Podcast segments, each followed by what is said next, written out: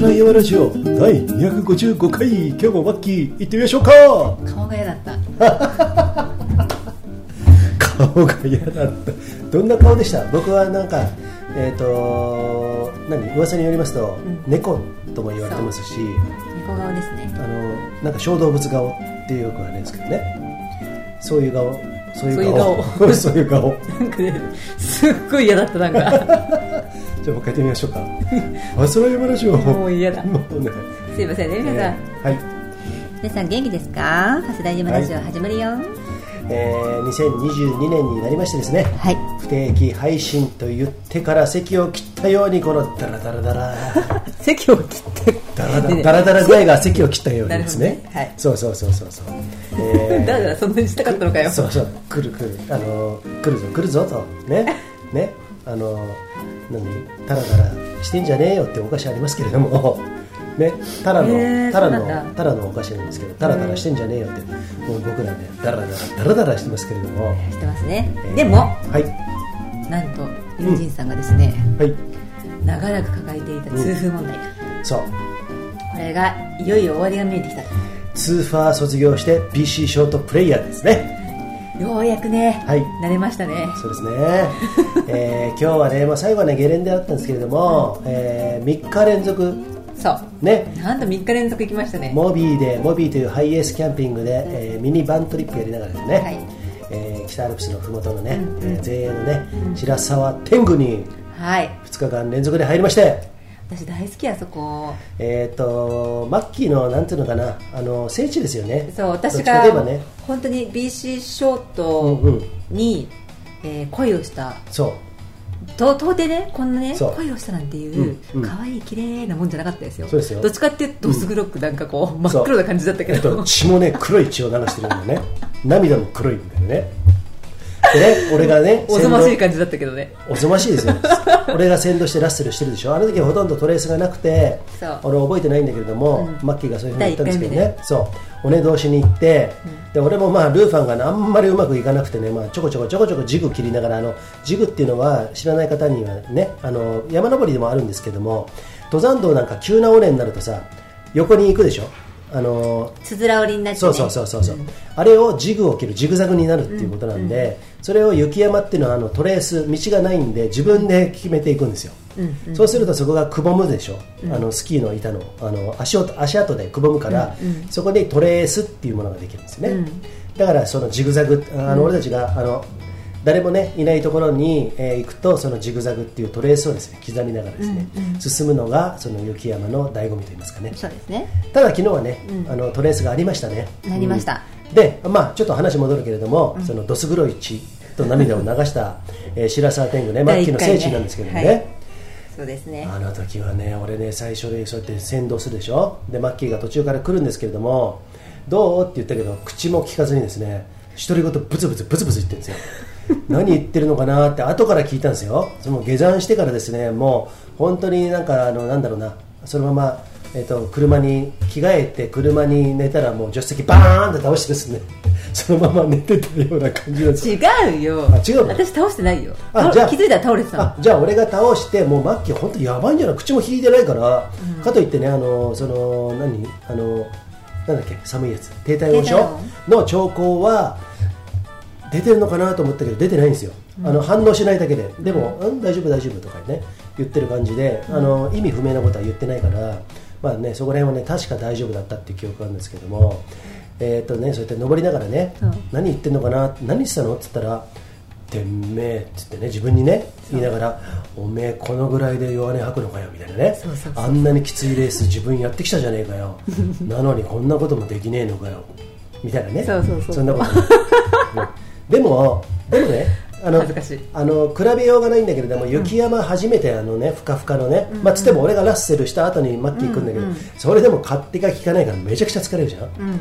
あの滑るじゃない、うん。急なところをシールつけて登るわけなんだけどスキーの上に滑るでね、あれはねものすごいあの筋肉使うんですよ、うんまあ分かると思うけれども、うんうん昨日の俺が一昨日の俺がそうだったでしょ？ね。滑るねシールの、えースキーで行ったんだけどあの時の、えー今思い返してみてどうですか？いやねあれがあったから今があるからね、うん。あの時のね体験が愛おしいよね、あ愛おしいですね、うん。あの時なんで私はあんなだあんなだったんだろうなっていうふうに思わないの。っていうかあ思わないの？思わないの、うん。私自分を肯定するからその辺。あはじゃあ、うん、まあそうだよ。だってそれは第一日目だよ。うん。うん。で一日であそこまでや,、やれたっていうのがとても私は自分で誇らしくて、でも自分に負けなかったっていうのがもうね超絶嬉しい。あそうなんですね。で私ねレースしてても人にあの先頭走っててもね、うん。い1位でずっと通過してても、うん。ああなんかちょっともういいなと思うとどうぞどうぞって言って後ろの2位とか3位の女の子待ってさ、うん。先行って先行ってとか言ってやっちゃうタイプなのあ。だからね自分で勝てればね自分がもう満足しちゃったらそこでレース終わっちゃうんだよね。うん。そうそういうタイプ。えーっとね、えーまあ別の意味で怖いでしょ？なんかねえーっとねでそういうね独り言が出てくるっていうね。そうそうブツブツ言ってたよね。えーでもそれもねゴーグル越しですよ。そう。目が見えないってね。口が見えてるんですよ。なんか口がなんか言って動いてるんですよ。あこいつなんか喋ってんなみたいなね。ブツブツブツブツ。もしかしたら俺の文句言ってんじゃないかね。ねおめえさこんな急なところさとりあえずつけやがってさとかさ。そういうこと言ってんのかなと思ったけどあの時はまだライダーマンだったじゃないですか。そうですね。口だけ見えてライダーマンご存知ですか、うん。なんだっけ？何シリーズ？えっと仮面ライダーシリーズのライダーマンってあるんですよ、うんうんうん。ライダーマンだけなんかね口が人間の口が出てるんですよなんか予算足りなかったのかなみたいなさライダー仮面ライダーね見てた人はね多分ね分かると思うんですけど。私さほら GoPro 撮ってるしなうん取り合いっこしてるじゃん、うんうんうん。でライダーマンライダーマンで超絶受けてるから、うん。どんなもんなんだってさうん、そう。ググったらさそうそう。そっくりなのね。そうそうそう。でライダーマンね面白いことにあの仮面ライダー1号2号ってあるでしょ、で V3 とか仮面ライダー X とか Amazon とかあるんですけれども、それ全部主役じゃんシリーズ。のあそうだよね。そう。うん。だけどライダーマンは主役じゃないんですよ。何なの？とことたまに出てくるの。どういう立ち位置なの？なんかだからたまに出てくるの。ヤシチみたいな感じ見とこうものあだってじゃあね助っ人みたいな感じ？そう。助っ人なのか悪なのか分かんないけれども。悪なの？悪の場合もなんかなんか悪いやつっていう俺がイメージがあるんだけどね。ライダーマン？うん、でもちょっと。それに似てるんだ私。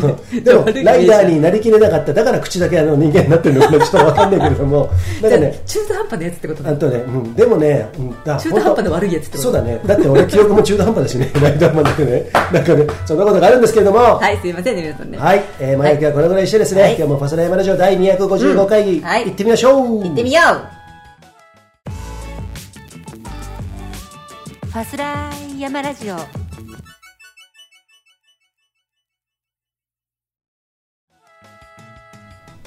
さてボッキー。絶対言うよねそれ言うよね。久々じゃないですか？ね顔がムカつくんだよね。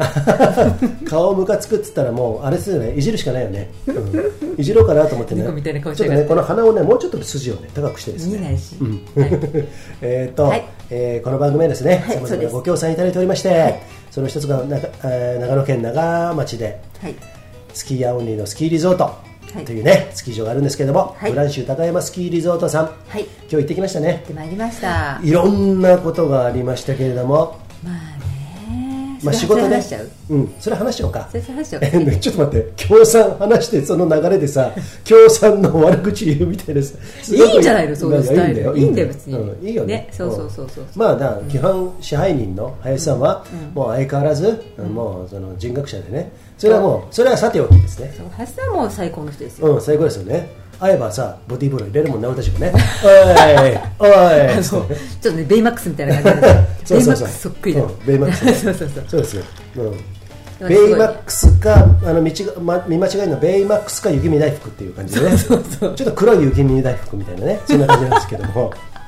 言いたい放題言ってますけど支配人のこと、まあまあそれで今日なぜ私たちはブランシュ高山に行ってきたんでしょうか？えーとですねまずね、はいえースキーも山岳スキーレースをやってる方には朗報です、お。その関連で行ってきたんですけれども、はい。私どもね去年からこのブランシュ高山スキーリゾートのファスラヤマラジオはですね、アンバサダーをやっておりましてですね、はい。えーここで何かやったらいいんじゃないですか？私たち企画出しますよっていうことで、えーまあ、打てば響くという感じでね、うん。今年ようやく、はいえーまあ、1年越しでね、はい。その林さん、えーをはじめですね。ベイマックスね。そうベイマックス。雪見大福、うん。黒い雪見大福。チョコ雪見大福。言いたいだけでしょ。そうですね。えっ、とゲレンデの端っこに、スキーも、山岳スキーレース、オリンピック種目にもなりましたね,、ね。何年か分かんないけれども、はい。登れるトラック作っちゃおうよ。2029年ですか。あそうなんだね。そう。だからあと7年。7年。そうだね。3 4 5 7年も先なの？そうなんだね。7年も先なの？そう。でそうやってねオリンピック種目とかあるけれども、スキーのアルペンのね、えー、と大回転とかねあのモーグルとかね、いろいろあるじゃん、そういうものと違って山岳スキーレースっていうのは僕はもうね2009年から一応やってるんですよ、スキー始めた年からね。昔若い時やってたよもちろん。やってたんだけどスキーを本格的に始めたのが2009年こっち移住してからいきなりねえー、山岳スキーレースのフルセット、ディナフィットっていうところで、テックビンディング TLT っていうのね、えービンディングをつけていきなり始めてレースに出たんですよ。すごいね。バカでしょ？いきなりさ体も鍛えてない人がさ、うん。有酸素運動もさの有道時もない人がうん。いきなりスキーもやるってさそうですよ。自殺行為だよね。自殺行為でだって運動全くやってないんだよ。し死んだでしょ？畑ちょっとやってて内転筋のあたりがちょっと筋肉痛なぐらいの感じで その辺のおっさんが急に出たってことあもうそうだよ。おっさんだよ。だから2ヶ月でスキー始めたじゃん久々に。でもう初め暴言からですよもう一回。二十歳ぐらいの時やってたけどスキーバブルの時さ、ブームの時、でやったでしょ？で買ってあ今なんだ？昔は1 7 0センチとか1 8 0センチの板入ってたのに、今こんなカービングスキーってこれぐるぐる回るんだとかさ、えっと160俺のは1 7 2センチでしょ？身長が、で板がね163センチとかそのぐらいなんですよ、あ自分の身長よりちょっと短い板履くんだとか言ってさ、でブーツも登れるまあビンディング山スキーだから登かかとがフリーになるタイプなんだけどもだ高価なんだけどね、フルセットで15万ぐらいかかったんだけど、それを買って、えーやるんだけどなんか板もちょっと軽いし、なんかえーカーブもしやすいし、カービングっていうその形状、っていうものがあってあのスキーって変わったなーなんて思いながらね、やってたんだけれども、ゲレンデでやってるうちはまだ良かったんだけれども、ゲレンデで一人で練習したのね、ただ津賀池の山岳スキー日本選手権っていうのに第5回目か4回目なんだけど、市民カテゴリーの分出たのそれでもとってもきつくてさ、山田誠二さんっていうゴッドって言われる方なんですけど、松沢幸也さんと並んでね、えー元デモンストレーターって言われるんですけど、その方とマンツーマンでね,、えっとね講習会体験会を俺一人で行ってさ、もう右も左も分かんないさこのね、あの青白い顔したケツも白い男がですねいきなりすいません。って自分で言いましたね、キスが白いって白状しましたね。はい。お願いしますみたいなね、はい。そんな感じで言って。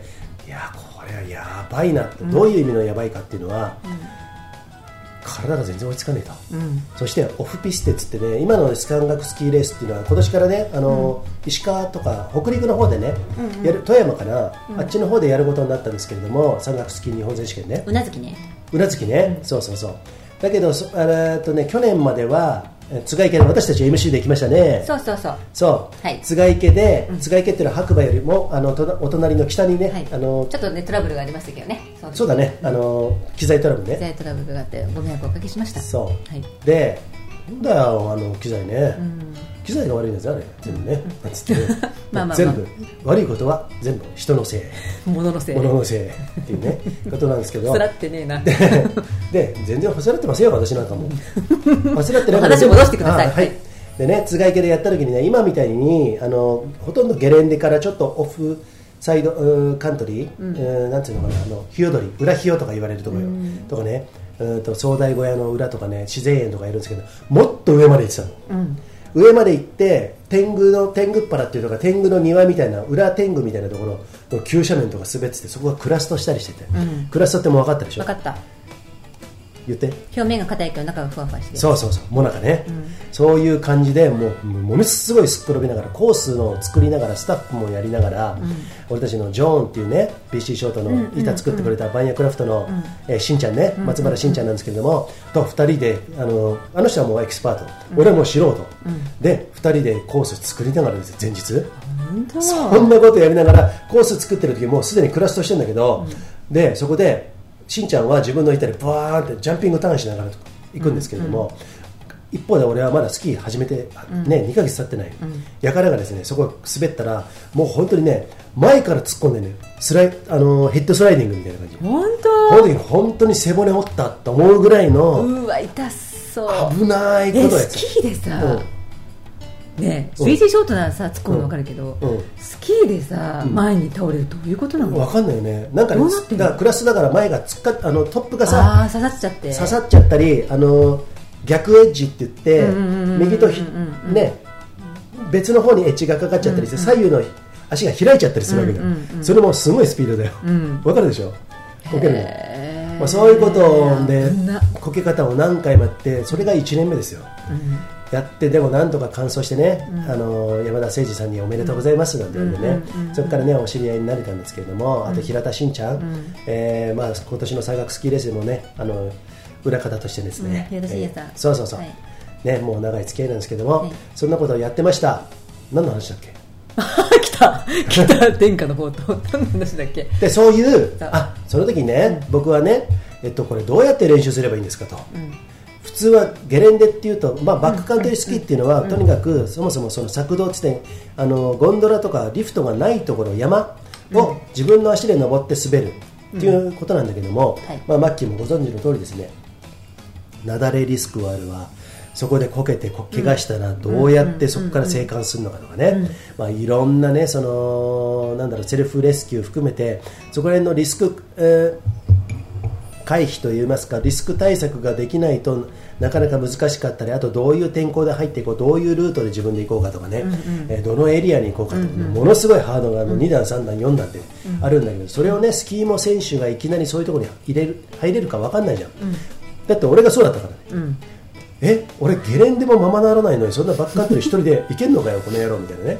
そっちの方が向いてるかもしれないじゃん。分かんないよね、ね、うん、でもそうだから俺最初ね野麦峠スキー場っていうところにですね、えっ、とねあの標高差どのぐらいあるのかな結構1000メートルぐらいあるのかなそんなないかな。ないかもしれないけど乗り換え行く方面の途中のそうそうそうそうそう。ああそこも人いなくてね空いてるんですよ。へででも4キロの滑走距離あるから4キロね登れるのね、標高差はちょっと忘れちゃったけどそこにね、すいませんっつって今日も登らせてもらっていいですか？って言ったら端っこならいいですよって言ってもすごい優しかったの、うんうんで3月いっぱいで乗りこあの野麦峠スキー場終わるんだけど3月い4月の前半にね山岳スキーレースあるから、その1週間でも練習したいと思っちゃうバカだから、ね、休休みはいいのに、でそしたらもうスキー場終わってんじゃん、で電話かけて明日からもうスキー場終わったんですけどスキー場登っていいですか？ねどうぞどうぞみたいな感じで言ってもらったから、そこでひたすら一人で練習してたのよあそう。でも でもねその3月そこからもうだから今14年ぐらいでしょ、そこから時を経て、俺も途中から裏方っていうか動画撮ったりねこの MC やったりして、このスキーモレースっていうのものをねまあなんていうのかな。まあ縁があったんだから盛り上げようということでやったんだけども実際どこでやればいいんですかっていう人が結構多いわけじゃん、そう思わない、マッキーはこの BC ショートっていうね俺たちのこのオリジナルコンテンツからいきなり入ったから、まあ俺と一一緒に行ってるところもあるから、まああじゃあここ行こうかっていうところでやれるけど、そうじゃなかったらまず多分どこ行っていいか分かんないんだよ、だから俺が野麦峠スキー場に登って滑ってたように、そうなっちゃうんだけれどもだそういう人が多いんだけれどもじゃあせいぜいさバックカントリー行けないんであればゲレンデ登らせてくれたらあのお金払いますよと入場料、確かに、うん。バックカントリーやったことない人がいきなりうん。やり始めるっていうのないよね一人で。な無理でしょ。誰か経験者の人と一緒に行くとかさ、なんかまあレッスンとかさそうだよ。わかんないけどね、うんうん。道具もわかんないそうそうそうそう、それだったら OK 俺も山田誠司さんとかねとかと言ってたんだけれども、例えばさ去年山岳スキーレース MC マッキーもやりましたね、うんやりました。なんか残ってる記憶にある方、あの JSA スカイランニングでもあのおね、方でバックカントリーやってない方って誰だろう？例えば岡山の西田やっちゃんとか？やっちゃんはやってるじゃん。あやってるか？バックカントリー？あれバックカントリー行ってなかったっけ？なうん。なんかアップしてた気がする今年。そっか。うん。あじゃあバリバリそこら辺はやってるのかな？うん、なんかねややってたよね。西田のさっちゃんあ西田のさっちゃんじゃないやっちゃん。って言ったのにサップってイメージがあるんですけどね。ああ、うん。そうですまあサプのイメージの方がうん。遠いんじゃないかな、うん。みんな。知らないんじゃないかなガンガンやってるってうんじゃああとさじゃあ高村貴子にしてもね、今あの女子でも結構上の方に来ましたよ。クロスカントリースキーだったり、まあ、スキーもちゆろんね。優勝しましたしね。でもそれはスキーモのレースだったりクロスカントリーであのすごいかもしれないけれども実際バックカントリーに一人で入れるかってなかなか難しいと思いますよ、そうまあ確かに持ってく道具も多いしさ、うんそうそうそうそう。なんかちょっと専門的じゃない、うん。それはあるよね。うん、だからそういう人がじゃあ仲間とバックカントリー行くっていうとまたハードル上がるでしょ、気軽じゃないよね。そうだねじゃあどうする？ってなった時に、ゲレンデ登れたら一番いいじゃんってならない、うん。でそこを滑って、まあ、レースはオフピスでも滑るよ、うん。だから、そういう風になるにはやっぱゲレンデを登らせてもらったら一番いいのかなっていうところで、まあ、俺たちは登らないよ。ゲレンデはね、俺たちはもう裏山好き藪好きじゃないですか、うん。だってですよ、うん。私たち、ゲレンデ行ってもね ゲレンデとゲレンデの間の細いさあの何？あ職人してると小か立ち小立ち1メートル。あそこにわざわざ入ってきますからね、うん。あれをつないで降りてくるっていう、う。んうん。もうなるべくピステしてあるところをそうそうそう踏み込まないっていう。それは特にマッキーがね そういうそう私が私がそう。で、はい。前置き長い。あだからそれで、あれだ。ブランシュでうん。何をしてきたんですか、そうなんですよ。そのためにはい。登れるトラック作ろうって言ったのおが去年。そでそれが、えーようやくね実現するというトライアルなんですけどね、はいで看板を、はい。えーこのファスライヤマラジオのね、うん。えースポンサーもやってもらってます。0510、デザインワークスの栗原さんにお願いして、はい。作っていただいて、はい。でこのブランシュ坂山さんに、うんうん。今日ねこんな感じでやったらどうですかっていうことで私たちはアドバイザー役でねそうですね。今日行ったんですよね、うん。でね実際に、まあ、去年のはい。あ今年か、うん。あ明けましておめでとうございますなんて挨拶しに行った時にさ、うんうんちょろちょろ来てるんだよ問い合わせがあそうそうそうそうそうそう。えの登れるあ登れるんですか？とか、うんやってるんですか？って、まあ、このファスライヤーラジオがきっかけで、うん。あのまあね。知ってくださって問い合わせをくださってるのかもしれないし、うん。そうじゃなくって一応ほらオリンピック競技になったから、うん。とかそういうのがあるのかもしれないけども、うん。まあそうとにかくその興味を示している登れるゲレンデはないのかっていうことを探している方が多いと、うん。で、あのーようやくようやくというか、ようやくなんて言ったら悪いね、あのやる気になってくれてスキー場側も、まあでもそうだからね。で作ってみようかと。最初ダメだって言われたじゃん私たちがさ、うん。企画持ってった、ん。去年のさ、シーズン中に企画持ってっても、ううん、ちょっとコース使わないでくれよってうん。言われたのが、うん。あいいよ。やろうよってなったよね。それはねあのコース使わないでくれって言うから裏山探索しながらねリボンつけてね、あの加藤純一郎あのスキーモの。純一郎じゃない。純純一。ごめん。なんでロー急にローついてるいやちょっと小泉総理の 顔似てない？そうでもない？似てない小泉純一郎と。違う？あ違うね。ごめんごめん。本当に。もう本当いい加減だよね。いい加減なんですよ、ねまあ、カルロスがねカルロスね。カルロスね今白馬にいますけれどもカルロスあの日本あの男性のチャンピオン去年ね、うんうんうん。徳太郎柴徳太郎にねね。全日本ではくしくもねそうそうそう惜しくもか、うん。惜しくもね、えー優勝を逃したんですけれども、うん。まあそのミスターね5年56年ね王座でずっとやってきた、うんうん。まあ、山岳スキー日本選手権はまた違うんだけど藤健とかね、うん小川颯太とかが取ったりしたんだけれども、その加藤純一とかもねブランシュに来てくれてね、うん。まあ、こうやってやったらいいんじゃないですかみたいなね、うんうん。アドバイスくれたりねあとみのりんとかね、うんうんうんうん。熟女合宿で同じそうそうそうそう。アジャルトの緑にはい。ねそういう方たちが来てようやく、うんうん。あの時はまだダメだったんだけど、そうですね。だからそのようやく看板を設置して私たちは下見をして、まあ、初心者コースの,、うん。あのまあ、緩いうん。ところなんですけど、そこのあの右端を使っていいってことなんで、看板はどれぐらいのところにどれぐらいの間隔でそう。設置したらいいかなっていうのを目星をつけてきて本当は今日設置するはずだったんですよ、そうそうそう。うん、それがねまあいろいろあってちょっと長くなあの長くなったんですけどもここら辺でね一回ちょっとね。はい。はい文林です。実は私もプリケツです。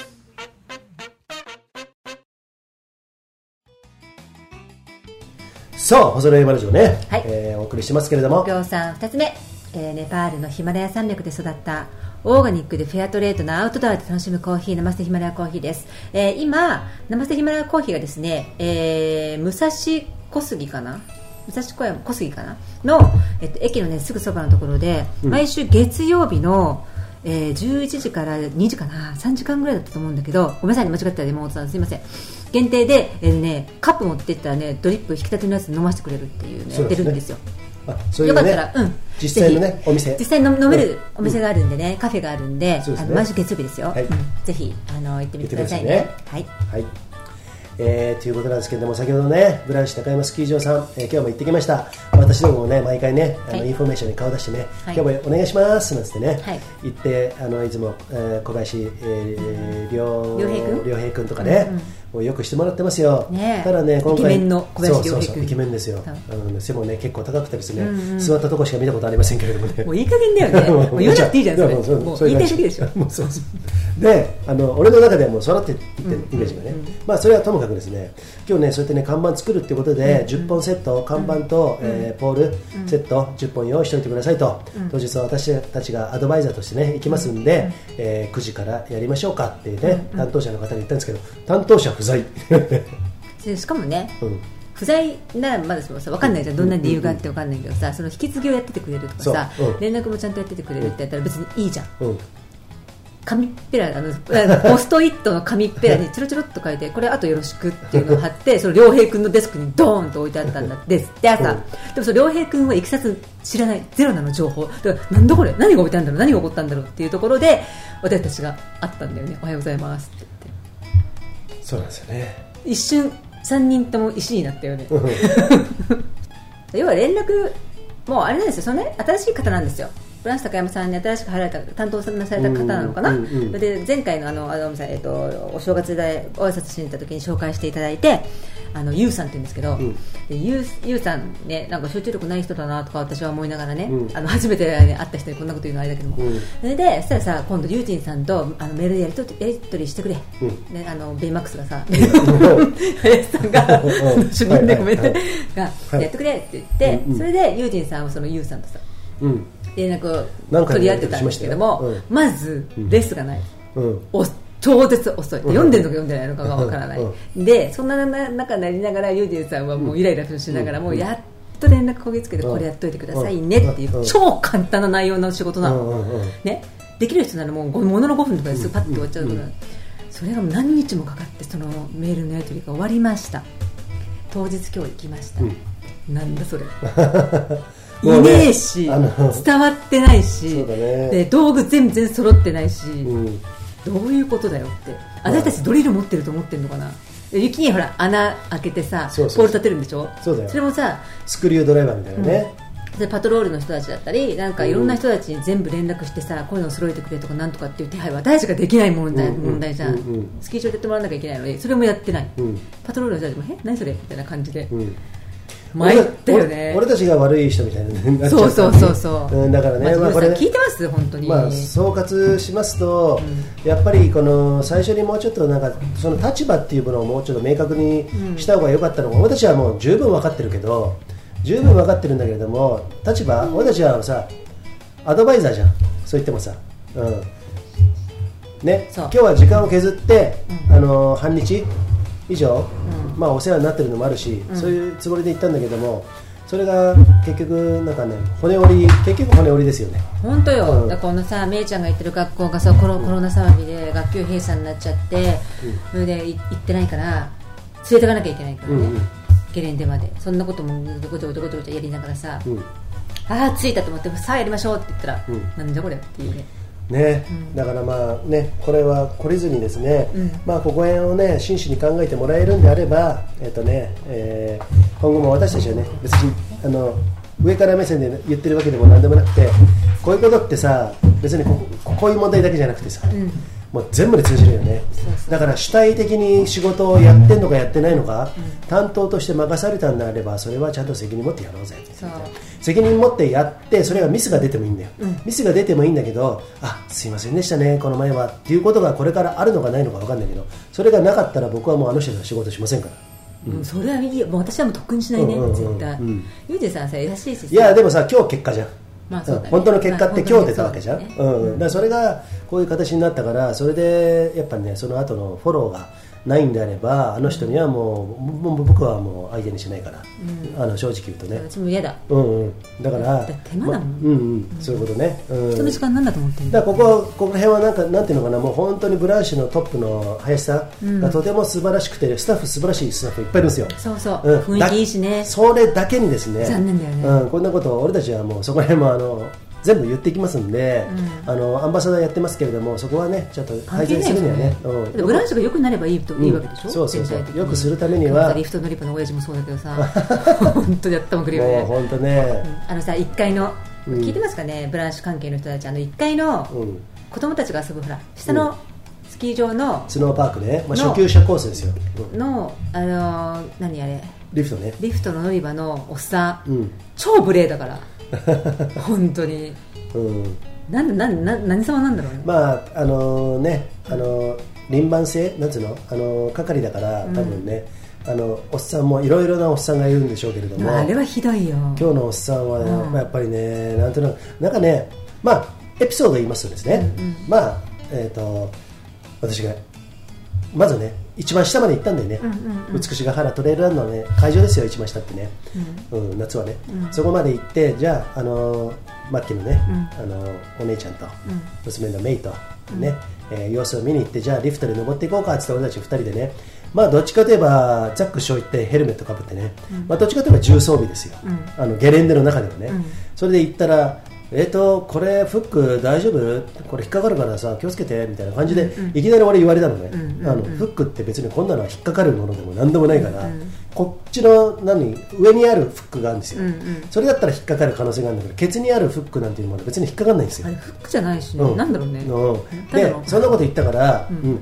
あの大丈夫。慣れてるから大丈夫ですよってもう、いきなりもう、あのカチンときたんで、言ったのを多分覚えてたのか覚えてないのか2回目行った時、またね今度ねあのマッキーの娘とお姉ちゃんが靴だったんだけれども、リフトで上行こうかってね、まあ、それはちょっと俺たち無知だったんだよね。そうそうそう。あのスキー履いてないとん。リフトに乗れないっていうのを知らなくて。でかでかと柱にね、うん。うん。あの張り紙もしてあったんだけど、うん。全然そんなの,、うんうん。あの知らなかった知らなくてね、うんうんで普通にバーって言ったらそしたらあすいませんちょっとこれ板履いてないと無理なんですよね。やっぱ危ないんで、うん。うん。とか言っていう言い方だって分かるじゃないですか、ダメだよこれ見て見てこれ、うんダメダメ乗せられない。そう。靴だから。うん。ダメだよ。でそんな感じだよね一回転な一回転でしょ、下から出るから、でよかったらいついつまで使えるからそれ持っといてってねうんそういう感じで言ったからいや持たなくていいからあのね、返金してもらいなっていう話で言って、言ったんだけどなんかねそのねそういういきさつがありました、でもう向こうは完全に最初から何やってんのあなたたち大丈夫？みたいなね、そういう言い方じゃなくていようこそっていう感じが全くなくてね。俺ねそこまで望まないんだよ、望まないんだけど上から目線っていうかあの何やってんの？っていう顔とにかく顔に出てるから、あのね顔に出ててそれが言葉で全部出るんだけれどもその時点でそういうことって世の中お客さんを見る目じゃないまず。うん。でもっと言うと人間を見る目じゃないよね、うんお客さんを見る目じゃないし俺店員さんにももっといい目しますよ。逆にお客さんの立場でも。あれだからさ初めからう。ん。なんか得体の知れない生物がうん。うん自分の敷地内家に入ってきたの目じゃない、うん。うんなんでそんな目をしなきゃいけないのかと思うよね。ただリフト乗るのに、ね。うん。でさメイちゃんがさ乗れる乗れる乗れる乗れるって楽しみにしたんだけど、もう乗れないんだってってなってさ、もうすごい悲しい顔してさ、しょぼんとしてたらさ、ごめんね寝れないんだよみたいな感じでさ、うんそういう雰囲気を作ってくれればいいじゃん、うん明るい、それでも明るい感じの。ね。ね。それをどんどんお目を追い詰めるような感じでさ、近づいてきてさ厳しい口調で言い出してさ、もう泣いちゃってね、うん。メイが。あ泣いてたんだ。そうだよ。あのゴーグルしてたか分かんなかったでしょ。泣いちゃってて、うん。あの唇噛んでさ、ううん。ん。で私はじゃあ、まあ、いや一回券このなポストみたいなのに入れるんですよ。うん。入れちゃったからもうどうしようとか言ったらうん取ればいいじゃないか。うん。何その言い方だよね、うん。そ下から取れるから、うん。取ってとか言ってさ、この箱が下から開くものだっていうシステムも知らないし、なんでそんな風にね、うん。切れぎ切れながら言われなきゃいけないのかっていうのも分かんなくない、ね。あれひどい。あれやめさせた方がいいよ。本当に。まあ切れてるのは自分のあの結論あなただけにしろよ。切れ字やろうってね。私は切れ字じゃない。あなたでしょ？違う違う違う。このわしでしょ おっさんね。そうそう。まあねまあこれはねあのブランシュさんとかねそういう問題じゃない。ブランシュさんの文句言ってるわけじゃない。ブランシュさんは俺たちのあのホームフィールドだから。いいとこなんですよ、うん。本当にいいとこなんですけどあの親父だけね。残念。本当にだからそういうところエラーはまあ改善していけばいいんで、まあ、それはいいんですけれども、まあ、世の中にはねそう言ってね鼻から文句言いたそうなやつって結構いるから、いる。うん、いるからお前が何者な何どれほどのものなんだよって、俺はそのためにいつも思うんだけども今日もそんな、えー経験をしたっていうねエピソードでしたけれどもね、まあ、皆さんもね気をつけましょうねなんかね、あのー世代によってもねそういうスタンスってちょっと違う部分もなくはないんだけれども、結局はでもねやっぱりその自分がこのおもてなしをしようとかね、人に不快感を与えないとかね不快感与えることもあるよ。でも、生きてりゃさそれはあるんだけどもその最初からさ花からさお前どうせダメだろうみたいな感じで、人にレッテルを貼りながら人に近づいていくのは、えー、と仕事でも講師問わずですよ、そんなのはねもうあのなくしてなくしていった方が気持ちいいね。人としてうん。ありえない、そうだね。うん。うん、人じゃないんじゃないのかな人人じゃないんだったら100歩譲ってちょっと諦めがつくかもしれないそうですね。うん、了解だったのかもしれない。雪山の妖怪かもしれません そう思うでしょうねですから。長野県長町でペンションハーモニーやってます山口です、えー BC ショートインストラクターやります。みんな滑りに来てね。カモン。はいここでお父さん3つ目二重構造の靴ずれしないソックスライトソックもうこのスキーシーズンね最高ですね、はい皆さん、そうです一度お試しください。寒くないし、靴ずれもしませんよ。ユニクロのソックス3足4足は買えるかもしれませんけれどもライトソック、ね。2すごい持ちがいい。足買えば2足買えれ買えばヘビーローテーションでね、結構ねあのとても使えますし防臭効果も俺あるんじゃないのかなって結構思ってるんだ。わかんない。それは俺が年取ってきたから あのなんか乾いてきたから。と待ってどういうこと？なんかさ乾いてくるとさ足の汗もなんかかかなくなってくるんだよ。なんかね、へうん、わかんないの。それわかんないんだから。年取ったからってこと、うん、それかどうかわかんないけどもなんかね二重構俺ライトソッカーずっと履いてんじゃん、ああ最初の頃はもうちょっとしたかな匂いね。もう6年履いてるからさ、そうだよね。そうそうそう。でもとてもいいですよ、うん。うん。本当に本当にすごい。短いあのねバージョンもあるしくるぶしの上までかかるバージョンともっとすねまでね来るバージョンとね、うんうんそうそうそう。ありますんで冬はね、そのすねまで来るバージョン、えーよかったら、メスタさんメスタっていうねホームページありますんでねそこからメスタ。うんメスタね。うん、俺アマゾンで買ってたけどね。まあでも輸入元は多分メスタさんなんじゃないのかな、多分ね。本当これはね、うん。本当におすすめです。もう、はい。すごい末端冷え性だから私。ね。うん。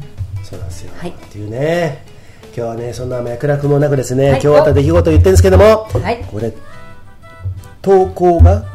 あどなたでしょうか？投稿。これ不定期になってからちょっと皆さん投稿しづらいななん投稿。て絶対思わないでくださいね。そうですよ。投稿によって僕らはラジオの、えモチベーションが上がると。そうなんですよ、でラジオも撮ろうかなと思ったりね。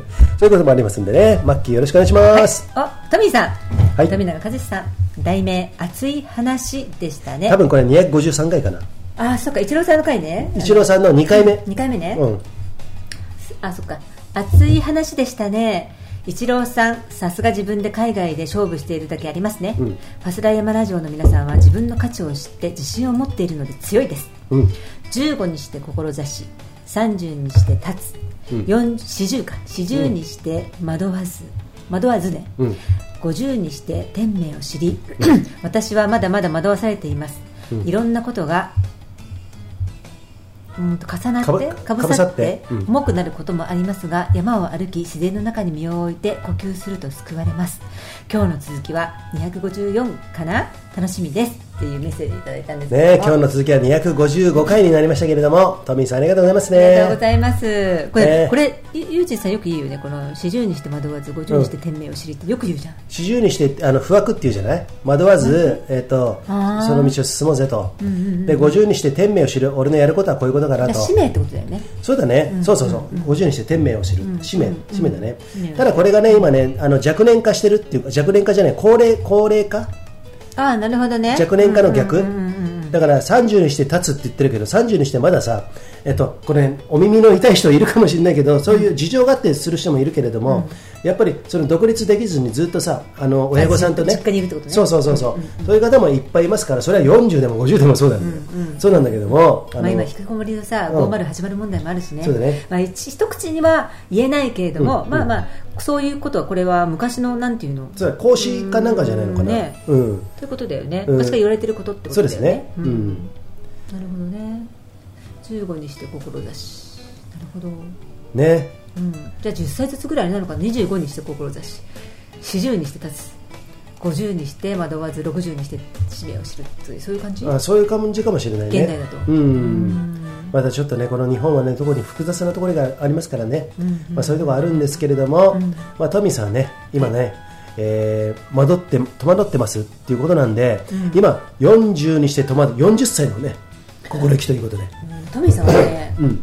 もう若い本当に、うん。あの、うん。なな若いってそのなんつうの、ん。えーあのフィジカルだよね、うんうんうん。だからその精神面とかはもう全然こんな若いとは思わないし、もうあれだと思うのよ。いろいろね、うん。とても広いでもさ精神面はさあのある意味若いんですよ。あのいろいろ経験した大人なんだけれども、これをさフレッシュってことね。そうそうそうそういうことそういうこと。なんか若いって言うとさああまだまだまだまだ若いねって。でもフレッシュじゃあもちろんそういうことじゃないですよ。うん。あと丸いとかさ、うん。思考が丸いとかさ。あそういうことですね。柔軟とかね、うん。そういう感じ。そういうことですね、ジャンプ力とかね。そういうもう絶ど。対言うよね、まあもうしょうがないじゃん。もう トミーイコールジャンプになってる、そうそう。でも今日はジャンプ力にしたんですけどね、えー皆さんジャンプ力磨いてますか？ね。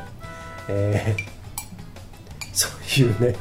えっとねはい今豆乳吐きそうになりましたけど。豆乳ね。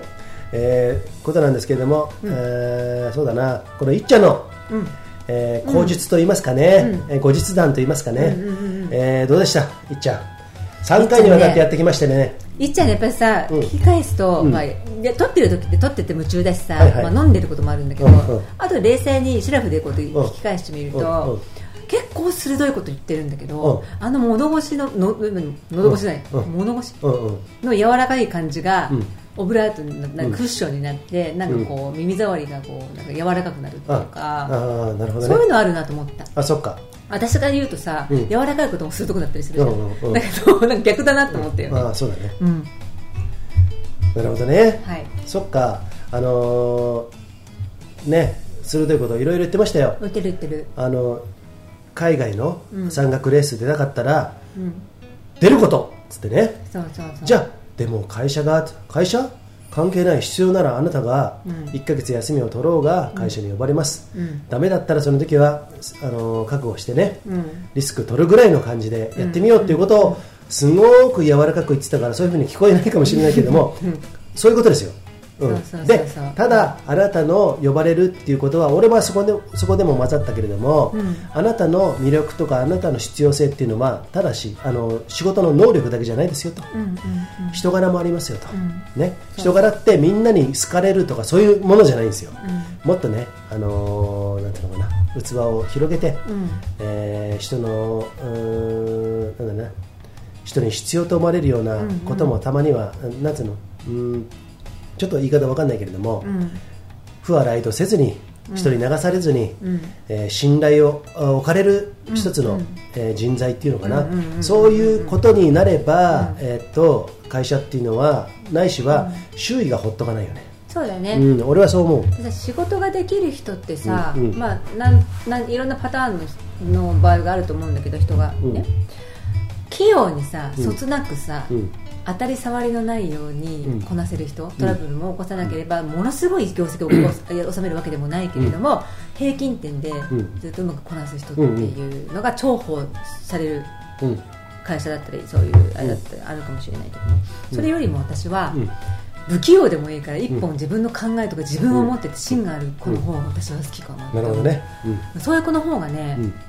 手間がかかってなんだりするかもしれないけど、強いよね、うん、うんそうだね。へこたれないしね、うん。へあのちょっとしたことで折れたりとかやめたとかやらないし、うんだから相対的なものもあるんじゃないかな。日本はそれと逆真逆な、えー、と顔がみんなその顔なしだよ。言ってみれば、あの同じような感じの人が平均点の人がいっぱい多いじゃない、でそこのバンドがた例えばさあの10割中6割あるとしたらさ、ほぼそれだよね、だから逆にオリジナリティ持って変わったことをやっていく方のが、えー逆にいいんじゃないのかっていう価値が生まれるんじゃないかっていうこともあるじゃない、そう。だからだから特に日本ではねそうなんですよ、うん。あとその変わってていいんだ人と違っていいんだって勇気もらえるよね、子供たちが。あそうだね。なんでなうん。何々ちゃんができたのにできないの、うん。なんでこれみんなができるのにとかさ、うん。なんか比べたがる、そうだね。比べる、う教育だったじゃん。うん。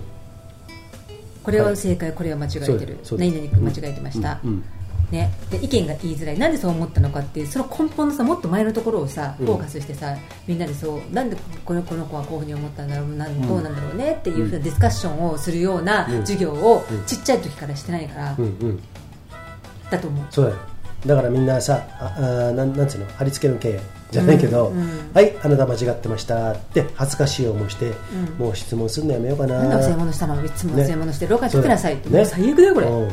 見せしめ、いやそうですよバケツ持って立ってなさい。古いね。ちょっとね、ねだからさ、みんなでさじゃあ何々君忘れっぽいから、うん。どうどうしたらいいと思いますか、うん。とかさ、うん。うん。そういう話し合いができるうん。うん。クラスだったらそれも素敵だなと思うよね、うん。うん。そうだよね。うんうんうん。だからさそれが大人になるとさ、うん。大人になっていろいろさ俺もマッキーも俺とマッキーもだってそうだよ。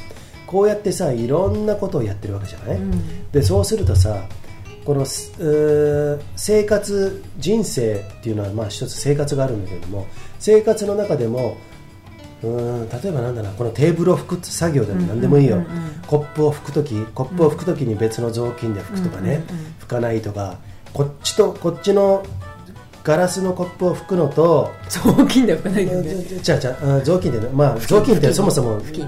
布巾だね雑巾ってそもそも下のイメージがあるんだけどたださその雑巾でも拭いてしまう場合もあるから、うんうん。そこが常識の差じゃない、うんうんうんだから自分の常識は他人の非常識ってよく言うんだけれども、うんうんうん。だからそこら辺っていうのがあるから、うん。えっと、それ10人トイレだぜと、うんそういうところ、うん。そこの許容量っていうものがあって、人と接するところで、角同士じゃ無理だから丸になるわけでしょ、うんうんうん。ちっちゃな丸が生まれるわけじゃんそこの器量っていうものをやっぱり育てなきゃいけないと思うの。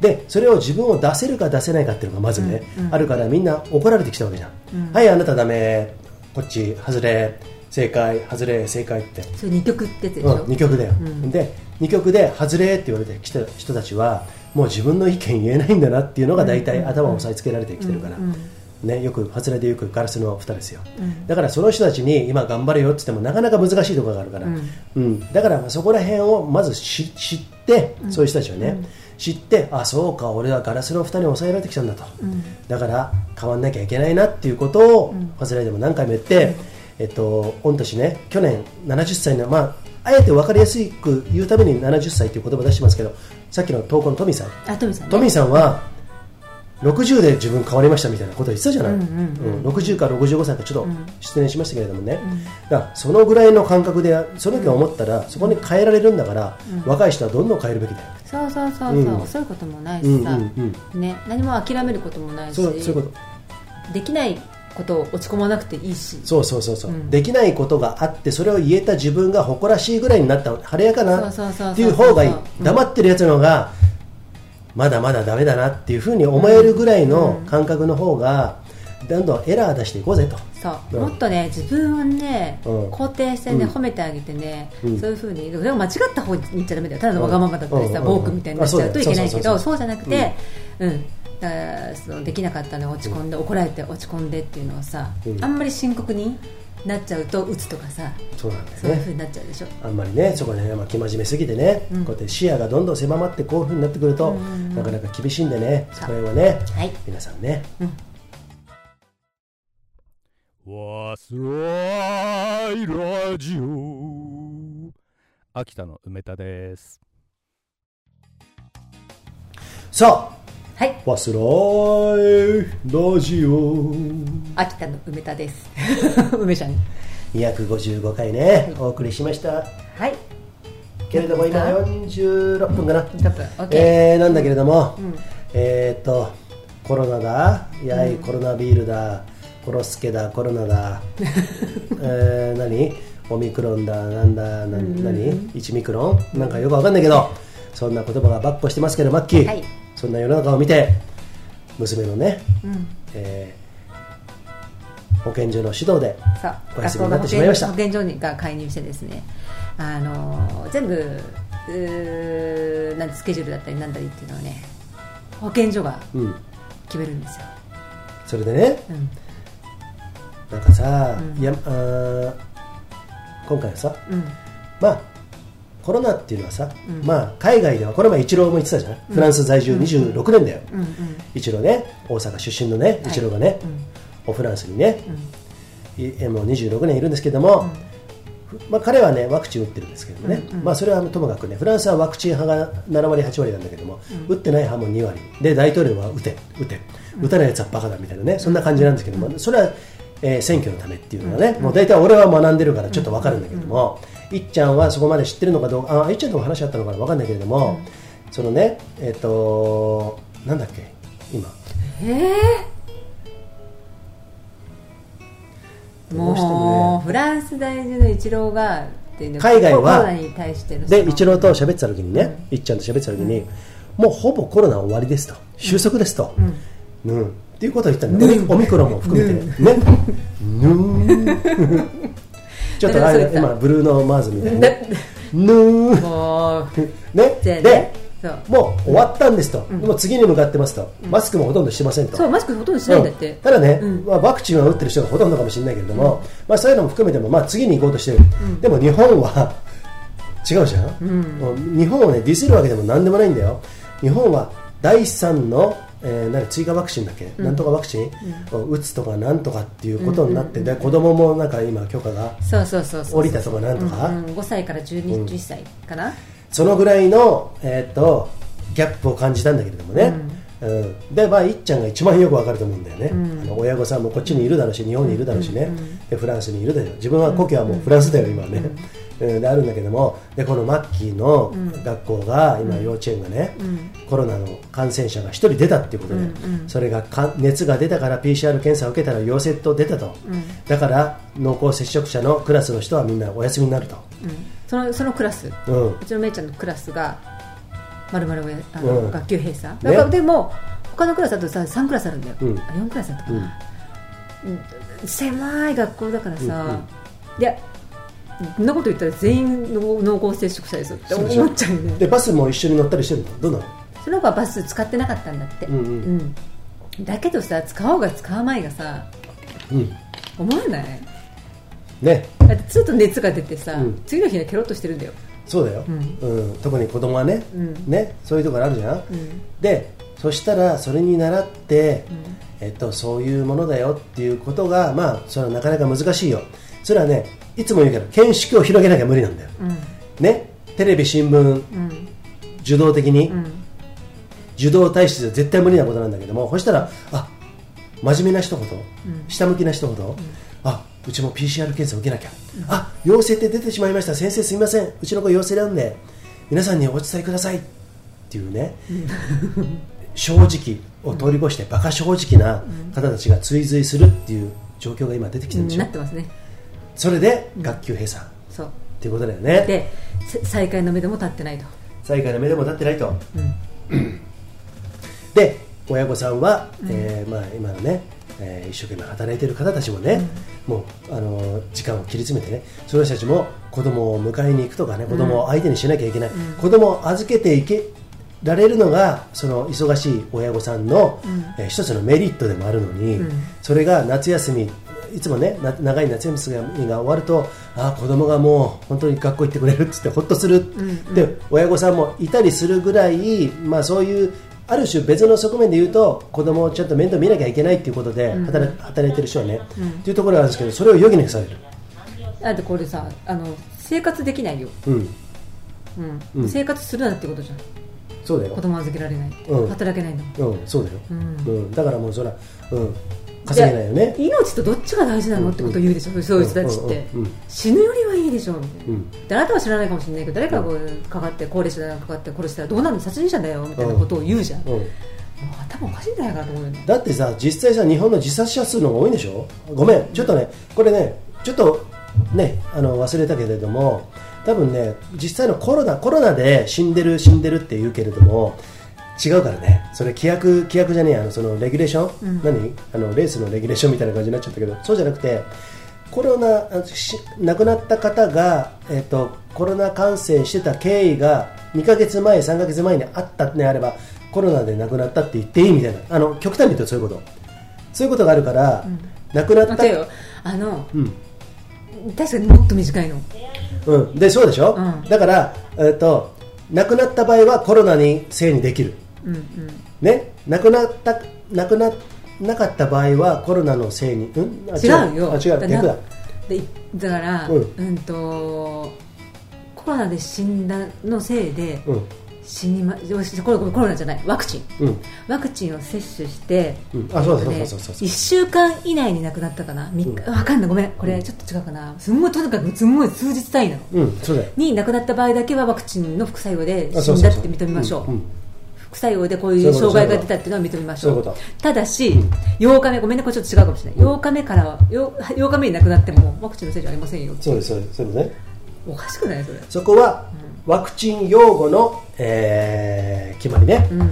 一方でコロナ、ん。コロナっていうのはあのコロナっていうのは怖いっていうことに世の中したいうんうんうんうん。ところがあるから、えっと、別のね心臓発作で亡くなった脳梗塞で亡くなった、うん。でもその方がコロナで、まあ、極端に言うとねこれは事実じゃないかもしれないけど3ヶ月前にコロナで陽性判断が出たらコロナので亡くなったってしていいっていうね。だからコロナで亡くなった方が多いとかね、極極極端に言うとそういうことだよ、だから、まあ、そういう世の中っていうことは皆さんも分かりますか？うん。ね、そういうことなんですよ、だからコロナっていうことをしてコロナ騒ぎっていうのは要するに為政者っつって政治家とかそういう人たちの一つの道具に使われてる、うん。あとは、まあ、別の意味で言えばねファスライでもうよく言ってるんだけども、まあ、この世の中の、ね、もう重苦しい雰囲気にしてね、うんうんうん。と自由に生きるなよお前たち、ん。あなたたちは奴隷ですよ。ピラミッド社会の底辺にいる人たちですよ、うん。っていうことをねまあ奴隷思想。そう。そういうことがありますねこれもざっくり言ってますよ、うん。だからそういうところを皆さんね今回コロナでいい気づきなんでそこら辺皆さん僕らが言ってるだけじゃなくていろいろ自分で能動的に調べましょう、ね。そうやって自分で合点がいけばあないろいろつながってきますからねそういうところかな、うん。自分が納得する情報でいいんですよ、うん、で、俺たちはこのファスライでねあの押し売りも押し売りっていうかこういうことがあるんだからっていうのは別に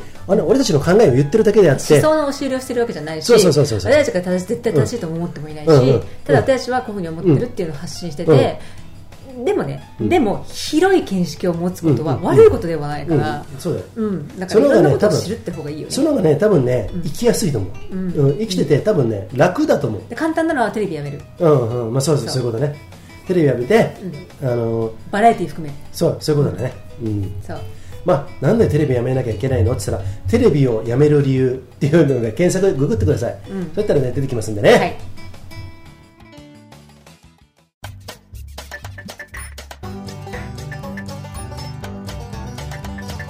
フルケツおじさん。そうファスライマラジオね、はい、勢いちょっと長くなってしまいましたけれども、はい。フリートーク中のフリートークでしたけれども、はい。マッキーさんいかがでしたか、なんかねあの、楽しかった。楽しかった？久しぶりに。あ本当？義務感がなかったあんまり。え で僕はねあの義務感なくていいんだよそんなもん、うんもうフリートークガンガン発信していこうよ、でそれでさあの俺たちのこと嫌いだったら別にそれはそれでさチャンネルが合わなかったっていうだけの話でね、でね私はね今日ね楽しかったんですけれども、えー週長らくねお酒飲んでませんでしたけれども。はい、今日ね今日ね。ほぼほぼ一本飲んじゃったね。スパークリングワインね。ね。でも昨日は昨日もちょっとね、うん。まあ、1本近くは飲んだんだけれどもほとんど飲んでません。次のね血液検査までは。そう。うん、だすげえ抑えてるよ。いっちゃんの3連チャンの時なんかさ、うんえー、と最初にスパークリングワインで乾杯して2杯だけ飲んだ細長いグラス、うんうんうん。あ普通のワイングラスでね、それ以外飲んでないじゃん。そうだね。ノンアルでしょ、うんうん。まあ、そここ頑張ってるでしょ尿酸値は8.3でも今日ちょっと多いよね、ね。はい。そういうのがあるんでね、はい。えー私もね、えー痛風おさらばっていうことでね、はい、もう本当に BC 本当に BC ショート頼みますよ。私もね。大好きだから、はい。はい、BC ショートは改めて思いましたけれども。最強です。すごいね。私の中でね、うんうん。あくまでも、うん、で一応俺北アルプスの山頂からとか、まあ、マッキーもねあの稜線から滑ったりいろんなところ試したけれどもそういうところもある程度テクニックでカバーできたりするのもあるしあとはねやっぱりね日本のやぶ山をさえーとね、ガンガンガンガン、えー靴じゃしあの沈む。スノーシューじゃ遅い。スキーだったらテクニックでガンガン降りれる。そうすればもしかしたら最速かもね。ね、最速で降りて何があるのかというとうまいビール飲めるのかなと。まあただのいいのか自己満足でございますね。そうそうそう、はい。そういうことね、えー、という感じでいいでしょうか。はい、はい。この辺でですね。蓮田山ラジオ第255回お送りしてまいりましたけれども皆さん最後まで聞いてくださりありがとうございます。投稿ね。投稿ねくださいね。そうそう投稿。投稿ください。マッキーいっぱい読みたいです。はい。お願いします。パスライ山ラジオのホームページのリクエスト欄から投稿できますんでね、はい。何の話題でもいいですよ、うんうんうんうん。はい、えーぜひ。ねネタネタ元としてですね。そうですね。それに対して私たちがあーだこうだ100%でご紹介しますんではい。ね、、で、えー、生捨てヒマラヤプレゼンツの当選者なんですけれども、はい。えー次回うん。200第256回で発表したいと思いますのでね。皆さんちゃんと聞いてくださいね。はい。それでは良い一日をお過ごしください。See ya! See ya ねー